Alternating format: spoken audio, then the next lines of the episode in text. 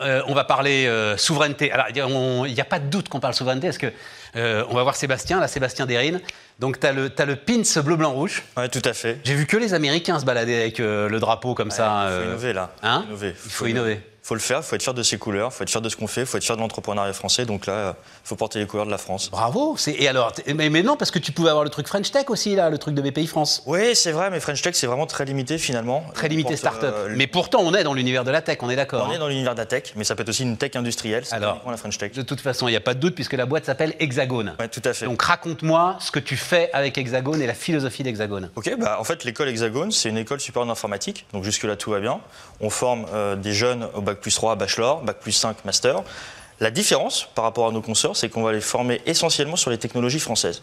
Donc dans les technologies françaises, tu vas par exemple Stormshield. Donc ça c'est euh, un spécialiste qui est euh, dans tout ce qui est euh, firewall, qui crée des équipements de sécurité pour les réseaux informatiques. C'est une filiale de Airbus. Donc tu es quand même avec un grand champion européen. On n'en parle pas beaucoup. On va parler de Cisco, on va parler de Huawei, et tu parles pas de Stormshield. Pourtant, les technos sont globalement meilleurs que Cisco et Huawei. Et tu vois, ça c'est super important. On va parler de cloud on parle souvent des GAFAM, tu vois, euh, AWS, Google, etc. Moi, si je te réponds OVH, je te réponds. Ah, je connais là, là, là, je connais. je connais. OVH, je connais. Je te réponds Scaleway, filiale d'Iliad. Ouais, ah, je connais aussi. Je te réponds 3D Outscale, filiale de Dassault Systèmes. Tu vois, ça, ce sont des grands acteurs. Oui, mais. Il faut les, les, soutenir. Ah non, mais il faut les soutenir. En, l'occurrence, OVH, 3D Outscale, etc. et tout, je pense qu'ils enfin, ça, ils, ils sont suffisamment grands. Mais il y a besoin de formation particulière pour travailler avec ces gens-là? En fait, qu'est-ce que tu reproches en fait à, euh, aux écoles qui sont tes concurrents? Non, et puis aux écoles concurrentes. Mais en fait, quand tu formes des jeunes, ça devient les ambassadeurs de ces technologies-là. Tu vois, concrètement. Donc, il sort de l'école, il est armé avec euh, ses compétences sur Microsoft, par exemple, euh, sur 365, donc Word, Excel pour, et Outlook. Il arrive en entreprise et c'est ce qui va euh, installés pour les, pour les entreprises, pour les collaborateurs, etc. Alors qu'il y a des alternatives françaises qui existent, qui sont tout aussi bonnes. non, à 365, il n'y a pas d'alternative. Si, non, c'est pas vrai. Tu vas me raconter un truc, tu vas me dire que Quant est une alternative à, Chrome. Tu as des échecs. Bon, d'accord. Il y a des échecs. Ok, il y a des choses qu'on peut améliorer. WIMI, c'est quelque chose qui fonctionne très bien et qui répond largement besoin des PME, TPE. WIMI, ça s'appelle? WIMI, W-I-M-I. C'est soutenu par BPI France. Ça marche du feu de Dieu. Et tu as une suite complète? As une suite complète. Bureautique, euh, équivalent Excel, équivalent, Word, équivalent PowerPoint, PowerPoint tes gestions de projet, tes gestions de tâches, euh, toute la suite collaborative, le Teams intégré. C'est souverain, c'est français, ça fonctionne très bien. Et ça répond largement aux besoins des TPE PME françaises. C'est super intéressant ce que tu me dis, parce que tu penses que le mal profond vient de ce que les jeunes ingénieurs, on va le dire comme ça, ne sont formés que sur les technologies américaines. Ben, c'est de l'intelligence économique en fait. Quand tu es une boîte américaine ou une boîte chinoise, ce que tu vas faire quand tu arrives dans un marché, c'est tu vas aller former les jeunes dans les écoles, privées, publiques, dans les universités, parce que ce sont tes futurs ambassadeurs dans les entreprises, et donc ils vont faire en sorte que tu adoptes leurs outils.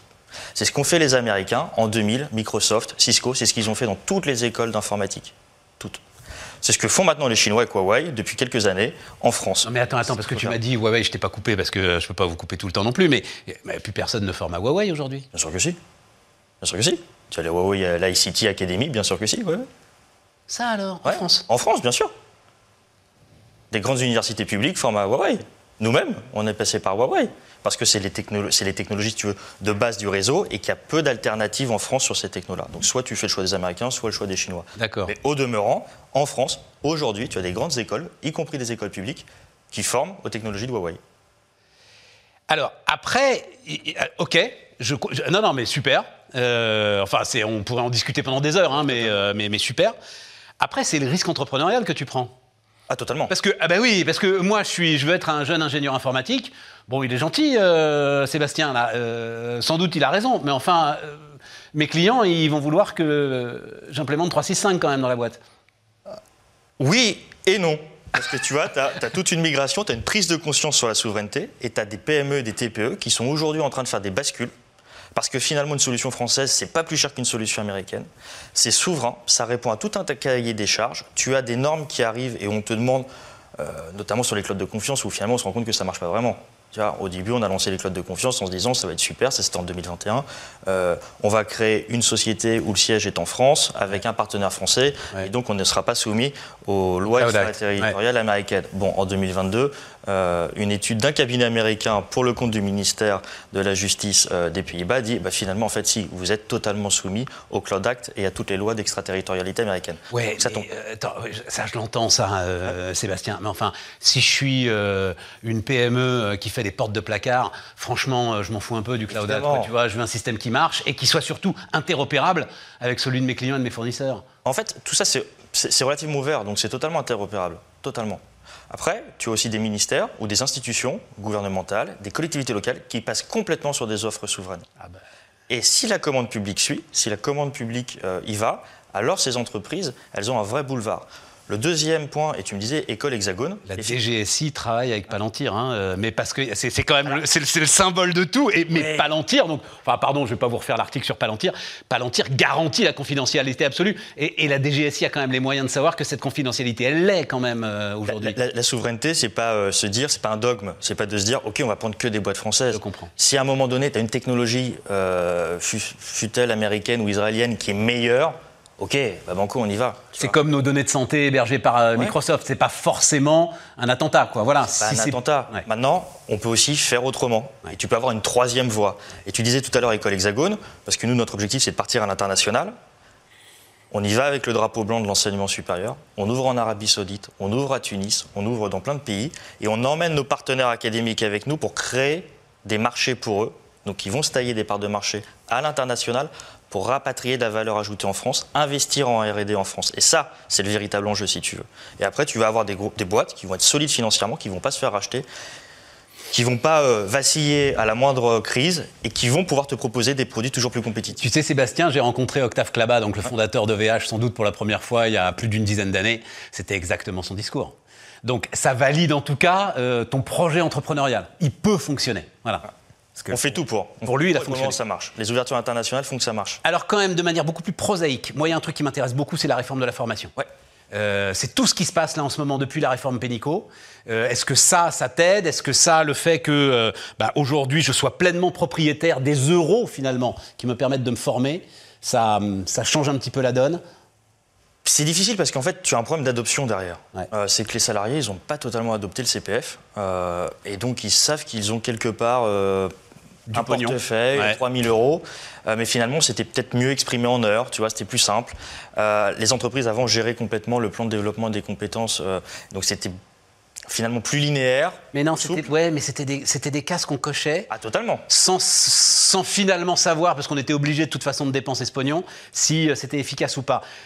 Là, le cœur de la réforme, c'est c'est mon pognon, donc je vais quand même faire attention où je le mets. Ouais, mais est-ce qu'aujourd'hui, toi, tu sais combien tu as sur ton compte CPF Mais non, mais moi, c'est fini. Moi, j'ai plus Bah de non, formation. Moi, je suis un vieux senior, moi. Et voilà, je je- je- bah, Demande à tes collègues, à tes collaborateurs. Ouais, non, non, mais t'as pas. Moi, quand je leur demande chez moi, alors qu'on est dans le milieu de la formation, ils en savent rien. Ils vont pas vérifier. C'est pas une habitude. En fait, c'est pas encore rentré comme une habitude.